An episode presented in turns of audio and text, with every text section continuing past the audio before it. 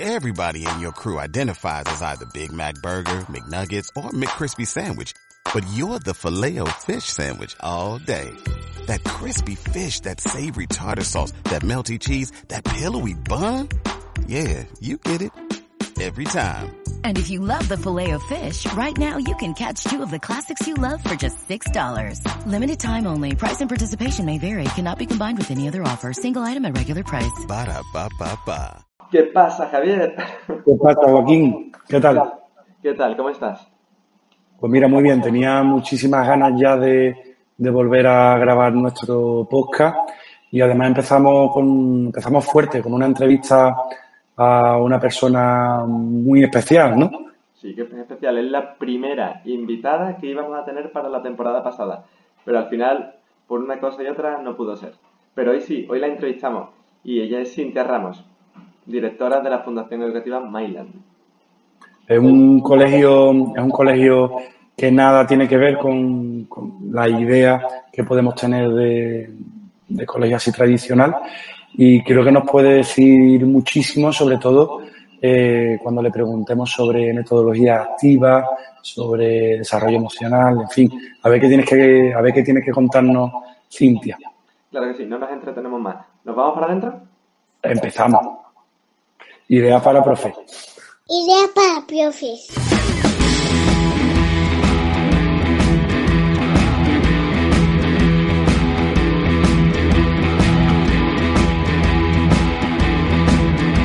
Ahora también en podcast. Idea para profes. Suscríbete. Bueno, Cintia, bienvenida. Muchísimas gracias por eh, ofrecerte a, a aceptar la invitación y participar en, este, en esta nueva temporada que abrimos ahora de podcast de Ideas para Profes. Eh, estamos encantados de, de que estés aquí con nosotros. Cintia es maestra de, de primaria, si no me equivoco, de primaria de, especial. de especial.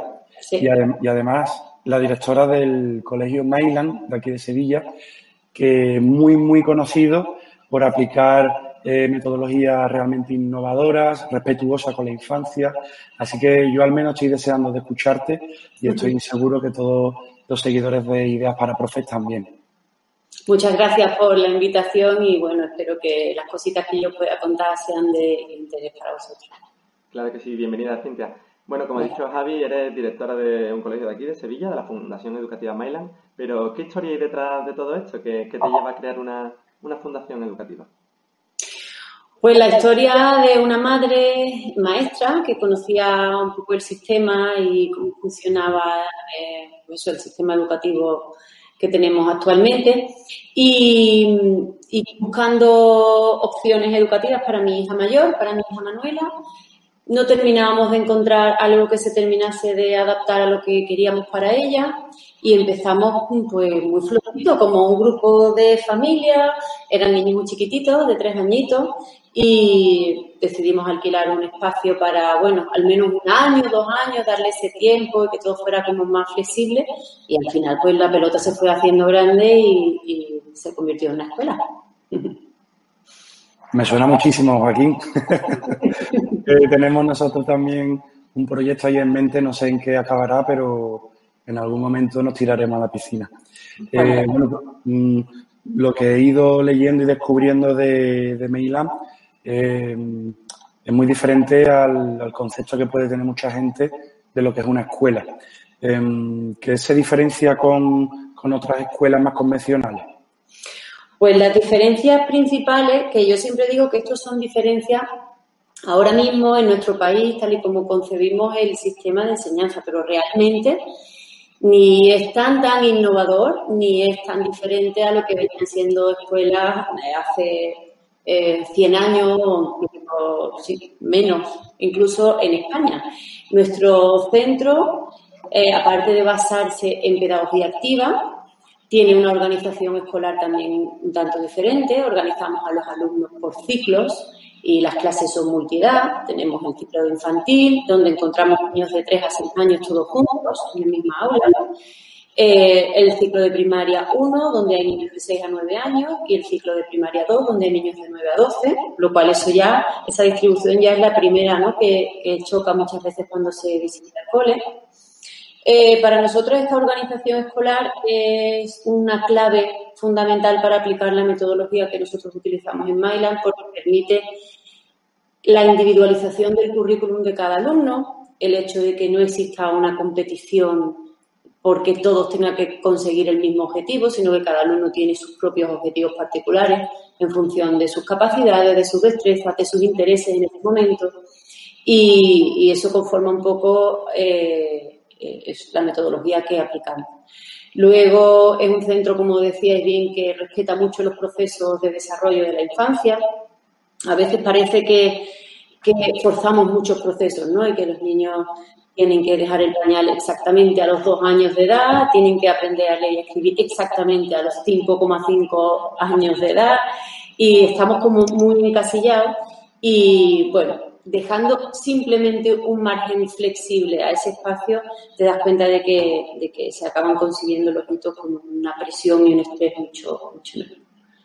Un entorno muy natural también. Joaquín, que ha visitado el cole, ha podido comprobar que el cole está en un clave maravilloso, con un jardín muy bonito, un estanque, muchos árboles. Eh, las clases también tienen una, una, estética diferente, como más parecidas a un hogar. Todas las aulas tienen un sofá dentro de las clases, los suelos son de madera, los niños pueden trabajar eh, en silla, en el suelo, en pelotas de pilates, las mesas se pueden mover, se pueden agrupar, se pueden quitar. O sea que realmente la flexibilidad y el espacio en el que los niños trabajan también nos ayuda mucho a aplicar nuestra metodología. Y te podría seguir numerando muchas diferencias, pero yo creo que a grandes rasgos eso es lo que más llama la atención del colegio. Bueno, Cintia, Larry Page de Google, Jimmy Wales de Wikipedia o incluso la, artista Beyoncé estudiaron en colegios con metodologías activas. En concreto, todos estos casos estudiaron siguiendo el método de María Montessori. ¿Crees que el reciente auge de estas metodologías tiene algo que ver con que personas altamente influyentes de nuestra sociedad fuesen alumnos de este tipo de escuelas? Pues mira, seguro que en una parte de la población sí.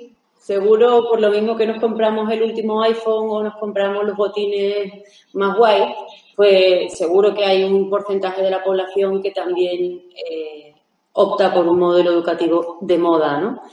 Es cierto que la doctora Montessori hizo un trabajo maravilloso para la infancia, desarrolló una metodología eh, eh, buenísima y, estupenda, pero también es cierto que se ha hecho mucho negocio de ella, que se han creado escuelas donde al final lo único que tenían de Montessori era el nombre, ¿no? Que eso se comenta mucho. Y yo creo que una parte de la población seguro que se ha dejado llevar por esta moda, pero también es cierto que vosotros que estáis dentro del sistema público de enseñanza sois conscientes de que es necesario un cambio, tenemos que actualizarnos ya, las cosas tienen que empezar a cambiar. Necesitamos tener ratios un poco más relajadas, necesitamos, eh, bueno, que voy a contar, hacer muchos cambios, ¿no? Entonces, muchas familias creo que han empezado a darse cuenta de esto y a buscar un poquito. Y cuando buscas un poquito, pues empiezan a aparecer modelos diferentes, escuelas con otra perspectiva. Entonces yo creo que es un poco la suma de las dos cosas. Desde luego la, la elección de un centro así, incluso la motivación a crear un centro de las características de Mailand, eh, la inquietud, esa, esa motivación es darse cuenta de que hay que cambiar algo y, y moverse. Y desde luego, y más que nunca tenemos la información al alcance de, de la mano y hay muchísimas familias muy formadas. Entonces, bueno, mm, te escucho y mm, puede ser que, esa individualización del currículum sea una forma de potenciar el talento natural de, de, los niños.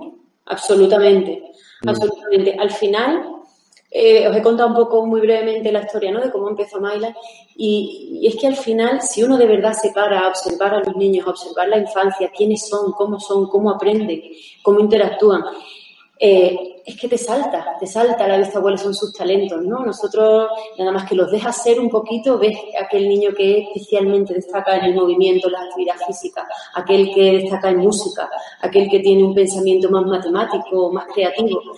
Entonces, como nuestra escuela permite precisamente eso, que tengan espacio para desarrollar y, al alumno, ¿no? a los profesores y al resto del equipo observar, claro que sí, ahí saltan a la vista los talentos de, los niños. Y, se, y, se, ofrecen oportunidades y herramientas de desarrollo de ese talento.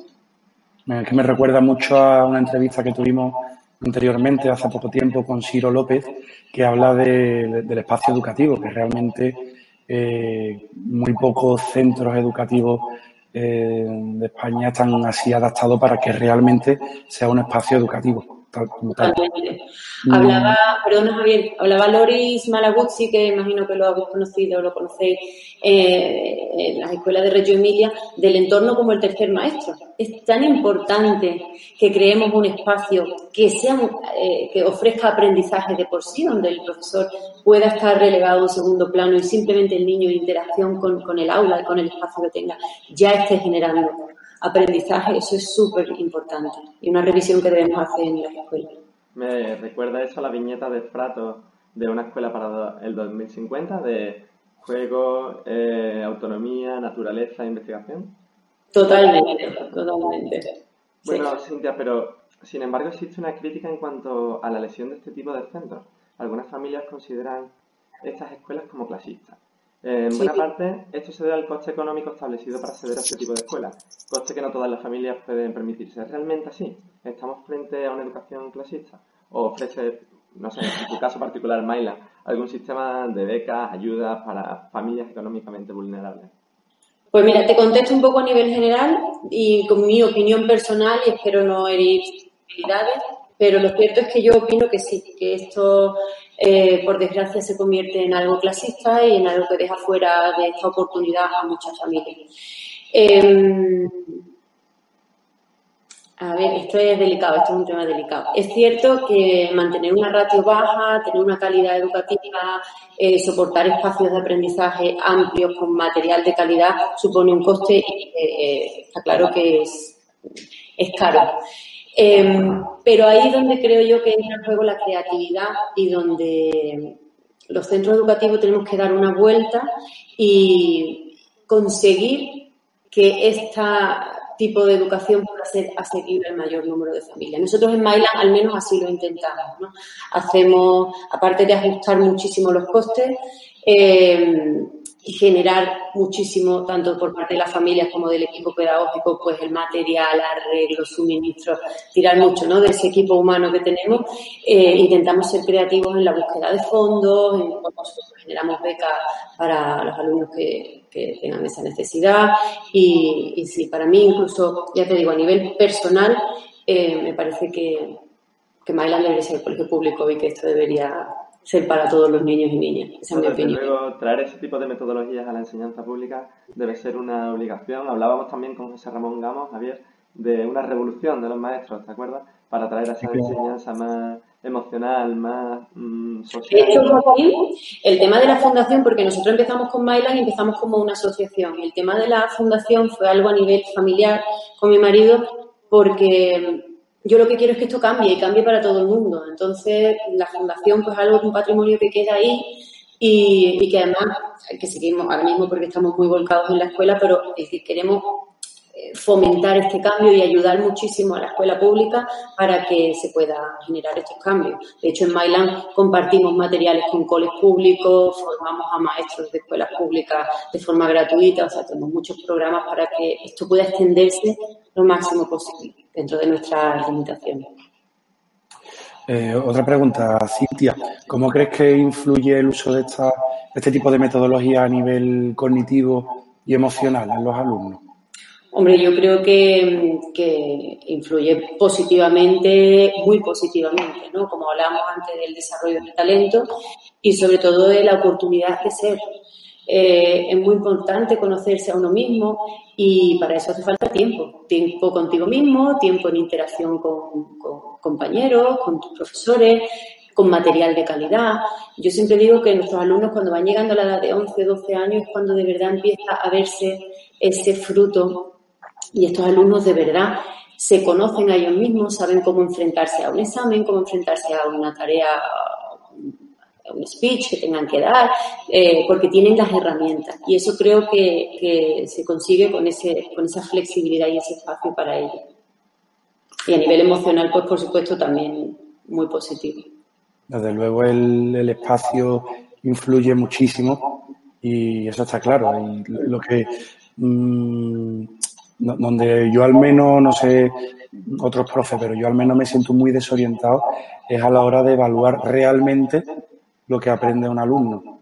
Eh, ya no, no, por fin nos entra en la cabeza que los exámenes no sirven para evaluar qué ha aprendido un alumno, pero hay muchas formas de evaluar, pero cómo se, se evalúa en, en el centro Mailand, cómo se, cómo se hace. Mm. Mira, este tema además de la evaluación es un tema al que le hemos dado muchísimas vueltas, llevamos como año y medio inmersos en este tema de proceso de evaluación, herramientas de evaluación, y cuando indagan un poquito empiezan a aparecer herramientas y herramientas maravillosas que las tenemos ahí destacadas eh, y, que, y que ahora, bueno, el tema del, del COVID y de la educación a distancia y online seguro que ha sacado muchas de ellas, pero existen herramientas. La principal es la observación, una buena, una buena observación, un buen profesor eh, entrenado, siempre digo que hay que entrenar la, la mirada, ¿no? entrenado para, para, detectar aprendizaje en situaciones cotidianas. Un niño eh, teniendo una conversación con otro o jugando en el patio te puede estar dando muchas señales de que está habiendo un aprendizaje. Eh, la evaluación entre iguales, el portfolio, eh, juegos, ahora con la gamificación, hay muchas formas de evaluar que no es un examen, que también es una de ellas y puede estar bien. Nuestros niños a veces están deseando que les pongamos exámenes, porque como es algo que no hacen a menudo, pues para ellos es como un reto, ¿no? Pero realmente hay muchísimas herramientas. Sí que hay muchísimas. Ahora está de moda la rúbrica y parece que es el único instrumento de evaluación pero bueno, poco a poco va entrando tímidamente el portfolio en las clases, entonces Mm, donde, donde realmente veo que no hay eh, esa concordancia, esa, esa sincronía, eh, luego cuando eso se convierte en una cifra asociada a un área. Entonces, eh, lo que te digo, ahora mismo, tal como está planteado el sistema de evaluación que nos propone la Junta de Andalucía, mm, hay en algún momento en el que se rompe la cadena y todo el trabajo que puede que esté mejor o peor hecho a nivel de evaluación se reduce a un número, que parece, parece muchas veces que es lo más importante. Totalmente. Mira, nosotros entregamos una evaluación de más de cinco páginas en algunos casos, donde el padre o la madre, la familia lee quién es su hijo, qué ha hecho en el cole, cómo está, en qué punto se encuentra, qué le interesa, hacia dónde se dirige, cuáles son sus talentos, qué recomendaciones le damos. Al final es lo que tiene valor, porque media un 6, un 6 y medio, un 7. Claro. Bueno. Entonces. Sí, sí, es una forma de estandarizarlo todo. Totalmente. como si fuéramos, no sé, paquetes de salchicha o... Claro, y hablamos de igual, Claro, hablamos de niños cada uno con, un potencial diferente, con un don natural para algo, y es verdad que, ese tipo de evaluación cualitativa, esa descripción, me parece lo más lo idóneo. Pero bueno, eh, bueno, dijimos que en redes sociales que te íbamos a entrevistar y nos han dejado algunas preguntas. Venga. Venga, hasta la primera, Javi. Bueno, Cintia, un seguidor de Ideas para Profes nos pregunta, ¿qué conocimiento debe tener un docente para realizar una buena labor completa con sus alumnos? ¿Qué conocimiento? Mira, en, en cuando hacemos las entrevistas, ¿no? Cuando buscamos personal, hacemos las entrevistas, realmente no buscamos ningún perfil concreto. Gente entusiasta, con ganas de trabajar, con vocación, por supuesto, que es lo más importante, y luego ya la formación la ofrecemos nosotros. Entonces, lo que tienes que tener es muchas ganas de, trabajar, muchas ganas de interactuar con la infancia y luego ya, eh, como te digo, en nuestro cole hay, hay perfiles de todo tipo. Tenemos profes mucho más creativos, profes menos creativos, pero a lo mejor pues más de perfil de educación física, o kinestésicos o de movimiento. Eh, y todo el mundo aporta. Al final, la comunidad, ¿no? el ecosistema de una escuela, lo interesante es que cada uno tenga su sus virtudes y las comparta y, aporte. O sea que con las ganas y el entusiasmo yo creo que sobra para un maestro. Y con ganas de formarse, claro, luego hay que aprender un montón a, nivel metodológico. Desde luego un maestro no deja de aprender nunca. Desde luego. Eso es algo que aprendí yo el primer año de, de trabajo mío, la primera vez que... Es tu pasión, yo por lo menos, es que, es como yo digo, es que me droga, es que yo necesito estar leer y ver qué pasa, y probar, y investigar.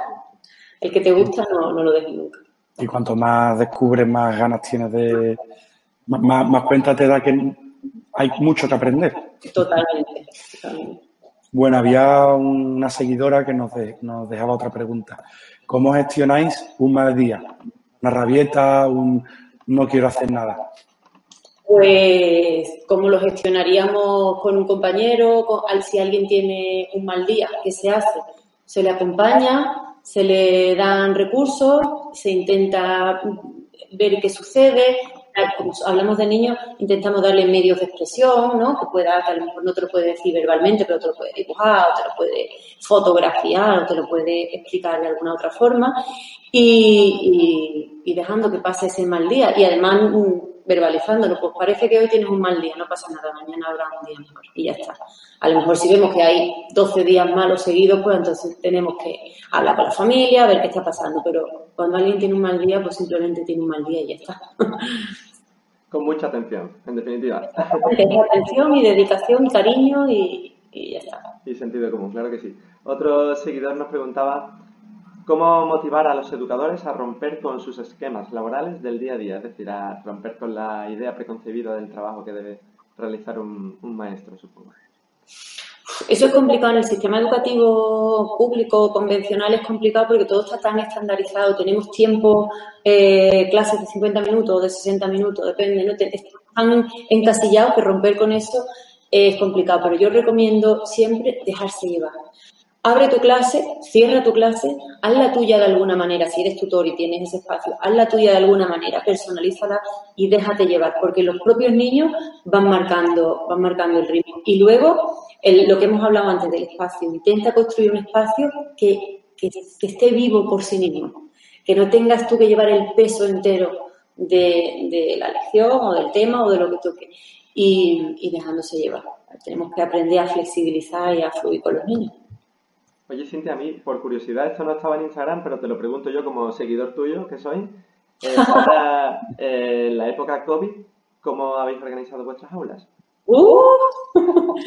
Mira, ha sido para Mailan un reto enorme, enorme porque, claro, una escuela que se nutre de lo manipulativo, de la relación personal del profesor con el alumno, del entorno, imagínate de repente transformar eso en pantalla. Ha sido reto, nos ha costado mucho a los profes, a los alumnos y a las familias, pero al final lo hemos hecho, lo hemos conseguido. Con recursos personales, con los profes dejándose la piel, trabajando muchísimo, llamadas telefónicas, videollamadas de WhatsApp, eh, poniendo todo de nuestra mano para que no se pierda esa cercanía y esa conexión, pero no te mentiría, o sea, te mentiría si te dijera que todo ha sido fantástico. Ha sido un reto para nosotros duro. Mm, Cintia, te lanzo la última pregunta de nuestros seguidores de Instagram. venga. De hecho, es que me, me recuerda a la, la última jornada de puertas abiertas que tuvimos el curso pasado, eh, que además mi- una, una madre me hizo exactamente la misma pregunta. Me preguntó si mandábamos deberes. Aquí la pregunta es deberes sí o deberes no. Pues mira, eh, cuando digo esto mucha gente se sorprende, pero yo soy la que yo defiendo deberes sí. Ahora, ¿qué deberes y cómo y cuándo? Eh, para mí, nosotros defendemos la conexión entre casa y escuela. Esto que parece un tópico que lo nombramos mucho, pero es la realidad. A un niño no se le educa ni solo en casa ni solo en el cole, lo educamos entre todos, cole, escuela. Con lo cual, la comunicación y la participación tiene que ser todo el tiempo y muy activa. Entonces, deber, claro que sí, claro que sí. Estamos viendo un tema, el universo, pues puedes investigar en casa, traer información, ver un documental, compartirlo con nosotros. Si tu padre es astrólogo, pues ni te cuento, astrónomo, pues.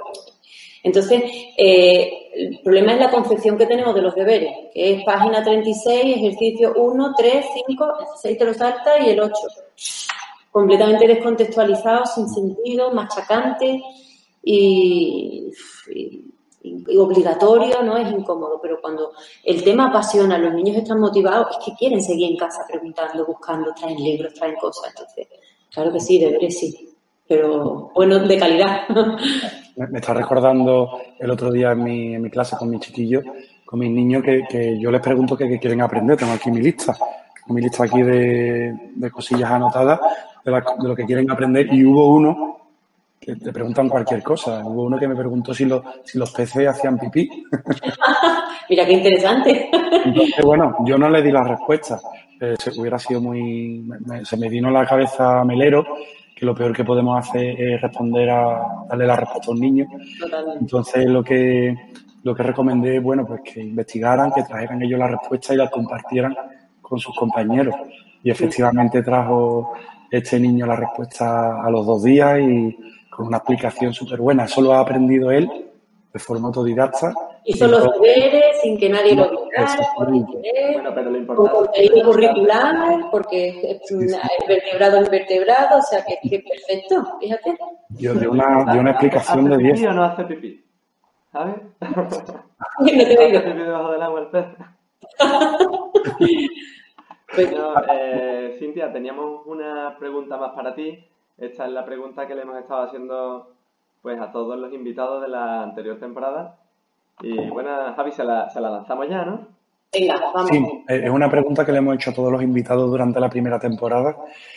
Nos hemos planteado el cambiarla, pero creo que se va a quedar tal cual, porque ¿qué cambiarías de forma prioritaria en la educación? Hola. Cambiaría Fíjate que puede parecer banal o puede parecer, pero creo que cambiarían las infraestructuras arquitectónicas de los colegios. Creo que eso, que, parece una chumina, nos afecta mucho más de lo que nos creemos. Si llegásemos a trabajar a coles más bonitos, más amables, distribuidos de otra forma, creo que todas nuestras mentes cambiarían un poquito. Fíjate. Y luego la formación del profesorado también a nivel universitario creo que hace falta ahí ya un giro y empezar a abrir mente y cambiar un poquito. Pero quedaría con esa respuesta a la infraestructura arquitectónica. ¿Seguimos coincidiendo en, la respuesta, Javier? Sí, sí, sí. Eh, eh, eh, desde luego parece que hacemos, lo, he mencionado alguna vez, parece que hacemos un casting mm, para, para hacer las entrevistas, pero no todo el mundo dice lo que le da la gana y, hay muchas veces que coincidimos en, estas respuestas y es cierto que el espacio influye, efectivamente. Tendrán que escucharnos, digo yo, ¿no? Tendrán que escucharnos y empezar a moverse en ese sentido. Ojalá, ojalá nos echen cuenta. Hay iniciativas de naturalización de patios escolares, de, hay, muchas, están surgiendo por ahí movimientos de cambio. Sí, sí, sí que es cierto que hay, que hay muchísima inquietud por mm. conseguir ese cambio y, bueno, lo ideal que fuera lo común, lo estandarizado, que, se cambie de una vez por todas ese aspecto carcelario, como decía Joaquín, de, de, los institutos. Muy fuerte y cambiemos eso y, yo estoy seguro que este cambio lo, provocarán los, los maestros comprometidos, las maestras comprometidas, estoy seguro. Bueno, pues tengamos esperanza. Cintia, un placer haberte tenido hoy aquí con nosotros. igualmente, igualmente, muchas gracias. Una charla muy productiva y nos ha encantado. Espero que a nuestros seguidores de Ideas para Profe también les haya gustado. De nuevo, muchas gracias. A vosotros y enhorabuena, porque hacen falta iniciativas como la vuestra. Muchísimas gracias, Cintia. Hasta luego. Hasta luego. Ideas para Profes. ¿Qué pasa, Joaquín? Vaya entrevista, ¿no? Pedazo de entrevista, ¿verdad? Hemos empezado fuerte. Desde luego, esta entrevista con Cintia Ramos, que era la primera que teníamos para, la primera temporada, iba a ser nuestro primer podcast. Al final ha salido, desde luego, una entrevista muy interesante que solo se podría mejorar si lo hubiéramos hecho en su colegio. Yo me quedo con las ganas de, visitar ese cole. Claro que sí, a los seguidores de Ideas para Profes que estén interesados en la Fundación Myland, ya que nosotros no hemos podido movernos, desplazarnos para, para el colegio, siempre pueden verlo en fundacionmailand.es y la verdad es que es bastante interesante. Y bueno, Javi, para no perder costumbre, ¿con qué tres puntos nos quedamos? Seguimos con esos tres puntos esenciales. Eh, desde, luego de todo lo que ha dicho, eh, me voy a quedar con, la mm, tendencia que tienen en, en para eh, individualizar el currículum y, de hecho de esa forma se estaría potenciando el talento propio, el talento natural de los alumnos. Yo eso lo veo muy acertado. Como segundo punto, eh, me quedo con, algo que ha dicho que me ha recordado a la entrevista con Ciro López, que había que, cambiar el aspecto arquitectónico, la, que el aspecto de las escuelas sea más, más amable, porque ha dicho que, el espacio también educa, es el tercer maestro. Y por último, esto no lo ha dicho ella, pero lo entiendo de su mensaje, que es que si piensas que si detectas que hay que cambiar algo, tienes que cambiarlo tú, tienes que cambiar tú.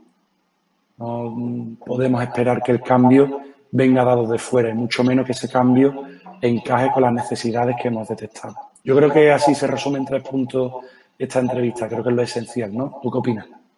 Pues mira, además, con respecto a lo último que has dicho, Ken Robinson también hablaba de eso. Si queremos un cambio, necesitamos cambiar nosotros primero. Somos un pequeño organismo, un pequeño sistema capaz de cambiar al resto si estamos haciendo algo cautivador, algo que mm, sea un ejemplo para los demás maestros.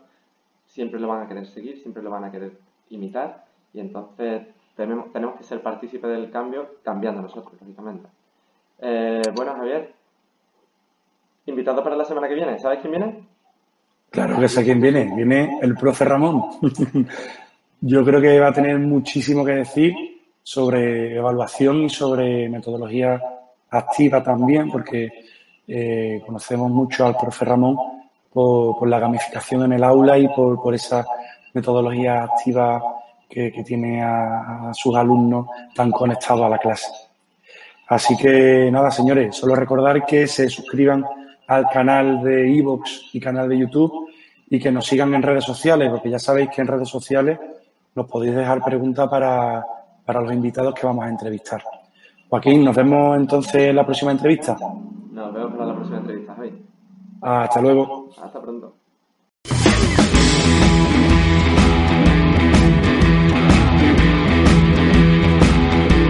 Suscríbete